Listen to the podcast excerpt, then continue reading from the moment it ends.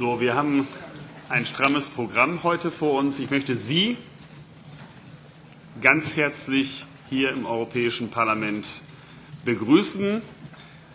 Die Anhörung heute Right to Water. Diese Begrüßung sprach der Vorsitzende des Umweltausschusses im Europaparlament Matthias Grote am gestrigen Nachmittag. In einer gemeinsamen Anhörung der Bürgerinitiative Right to Water Wasser ist ein Menschenrecht sprachen die Initiatorinnen und Initiatoren vor dem Ausschuss für Entwicklung, dem Petitionsausschuss, dem Umweltausschuss und dem Ausschuss für Binnenmarkt und Verbraucherschutz vor. Thank you, Chairman. Good afternoon. Danke, Herr Vorsitzender. Guten Tag an Sie alle. Ich hoffe, dass ich Ihnen heute Antworten geben kann zur Umweltseite. Zwischen 2007 und 2013 belief sich die finanzielle Unterstützung der EU in Trinkwasserversorgung und Abwasserklärsysteme auf etwa 22 Milliarden Euro. Für die neuen Mitgliedstaaten sind die jetzt, jetzigen hohen Erfüllungsraten insbesondere beim Abwasser durch eine Kombination aus EU-Finanzierung und Durchsetzungsmaßnahmen erreicht worden und auch durch den, den Fitnesstest, der 2012 durchgeführt wurde. Damit konnten wir belegen, dass dieser Ansatz von Zuckerbrot und Teitsche sehr erfolgreich war und das werden wir, falls erforderlich, in Zukunft auch weiter so, so handhaben. Nach dieser Selbstbeweihräucherung der Europäischen Kommission schlug Pedro Arojo vom Bürgerausschuss einen sehr viel direkteren Ton an. Muchas gracias. Wir leben mit einem dramatischen Paradox in der Welt. Die globale Wasserkrise auf dem blauen Planeten, dem Planeten des Wassers. Eine Krise, die nicht so sehr ein Problem des Mangels wäre, als eher die Konsequenz aus den Problemen der Ungleichheit, das wir durch unser zutiefst unmoralisches Wirtschaftsmodell geschaffen haben. Und dann das Problem des Missmanagements durch Privatisierung, mit dem Bürgerinnen und Bürger ganz einfach Kunden werden. Und damit werden die ärmsten und die gefährdetsten Gruppen marginalisiert. Armut, Mangel an Demokratie sind auf jeden Fall die Gründe für diese Krise. Die Europäische Union hat mit ihrer Wasserrahmenrichtlinie tatsächlich weltweit die Führerschaft übernommen im Umgang mit Wasserökosystemen und den Umweltfunktionen, die das Wasser erfüllt. Aber es mangelt immer noch an adäquater Regelung für die sozialen Werte, die mit den verschiedensten Nutzungsarten von Wasser zu tun haben.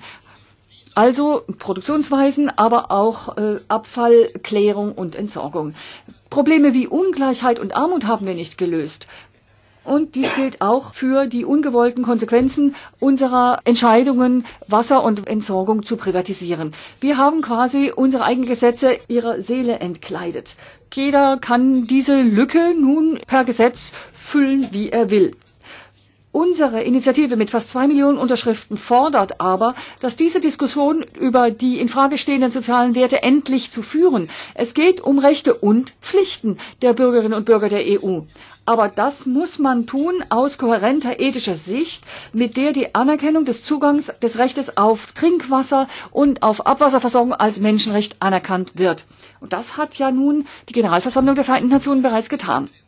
Mit dieser Diskussion kannte man das Menschenrecht auf 30, 40 Liter Trinkwasser pro Tag unterscheiden von dem legitimen Recht, Wasser zu nutzen, um Papier herzustellen, einen Pool zu füllen oder einen Garten zu gießen.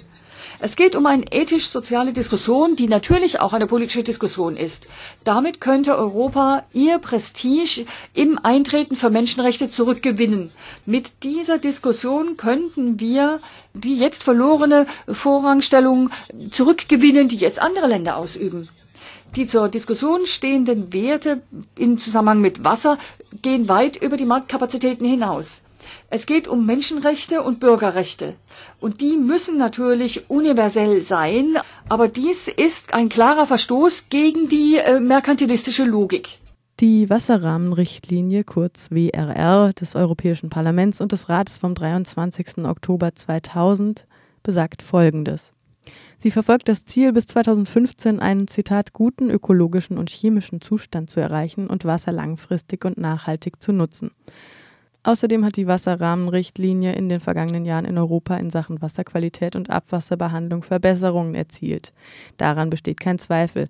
Trotzdem bedarf die Umsetzung der WRR einer entscheidenden Verbesserung, damit europäische Gewässer als in Zitat gutem Zustand befindlich deklariert werden können. Zu den Forderungen der Bürgerinitiative hören wir noch einmal Pedro Arojo.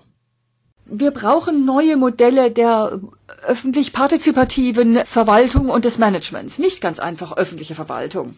Wir fordern deshalb die Kriterien und Ziele der Wasserrahmenrichtlinie für einen nachhaltigen Umgang mit unseren Wasserökosystemen müssen eingehalten werden. Äh, zweitens, es muss formell und feierlich der Zugang zu Wasser und zu Basisabwassersystemen als Menschenrecht auch in den äh, Grundrechtstexten der EU anerkannt werden.